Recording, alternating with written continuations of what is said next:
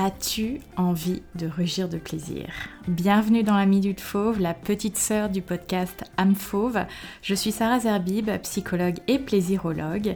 Si ce n'est déjà fait, je t'invite à t'abonner au podcast et si tu souhaites soutenir l'émission, je t'invite également à prendre quelques secondes pour partager ton avis positif, n'est-ce pas, sur Apple Podcast.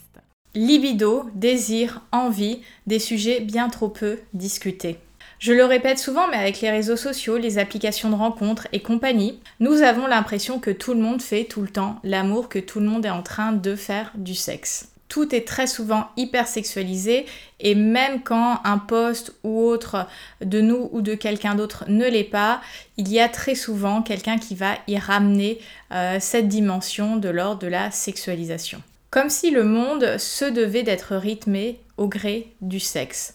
Comme si le sexe était la seule donnée qui pouvait qualifier nos vies. Avec le fameux tu l'as fait ou alors tu ne l'as pas fait, tu ne le fais pas. Avec cette atmosphère, c'est normal de douter et puis de se poser la question mais est-ce que je suis normale Il y a une sorte de pression à faire l'amour quand on est en couple et quand tu es célibataire, il y a une sorte de pression également à pratiquer ce qu'on pourrait appeler le casual sex. Et que si tu ne pratiques pas assez, à nouveau, selon quelles règles, selon quelles lois, tu as potentiellement un problème.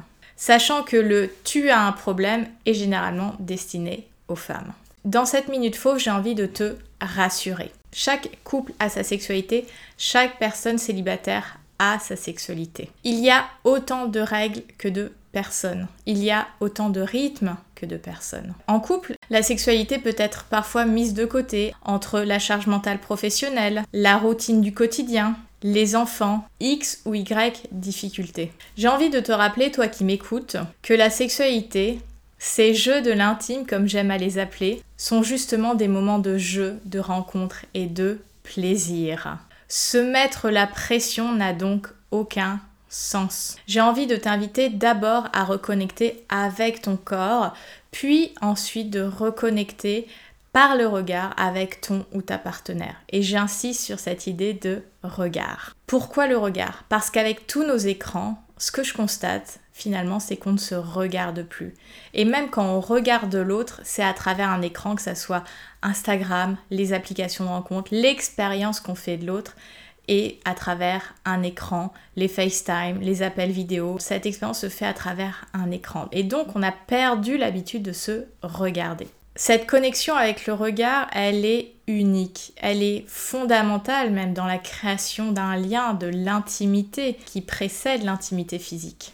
Le regard, c'est quelque chose d'intense, c'est quelque chose sur lequel on ne peut pas mettre de filtre. Alors réapprenez à vous regarder à la pleine lumière, mais aussi avec des jeux de lumière tamisés. Regardez-vous et prenez le temps de regarder l'autre, votre partenaire. L'exercice que je vous invite à faire, c'est tout simplement de vous asseoir en face de votre partenaire et de prendre le temps et surtout de calquer vos respirations l'une avec l'autre. Vous allez voir, ça va venir créer un espace, un espace qui n'appartient qu'à vous, dans l'ici et maintenant. Du regard se crée le désir, alors jouez sur ce terrain-là. Complimentez-vous. Apprenez à observer de nouveau votre partenaire, son corps, le grain de sa peau. Du regard naît l'envie d'explorer. Et pour les célibataires qui m'écoutent, c'est ok de ne pas avoir des dates tous les soirs de la semaine. C'est ok euh, pendant quelques semaines, quelques mois de se recentrer en fait sur soi. C'est ok de ne coucher avec personne. C'est ok pendant un moment de potentiellement nourrir qu'une sexualité auto-érotique qui peut être tout à fait épanouissante. Apprenons à être à l'écoute de nos corps, de nous accueillir plutôt que de nous juger. Apprenons à écouter nos corps et nos cœurs plutôt que nos têtes et nos égaux. Aimons-nous seuls ou à plusieurs. Créons ce lien de bienveillance avec nous et laissons-nous le temps. Merci d'avoir écouté la Minute Fauve. Je te donne rendez-vous dans la box de description pour avoir toutes les informations concernant l'écosystème âme fauve. À bientôt.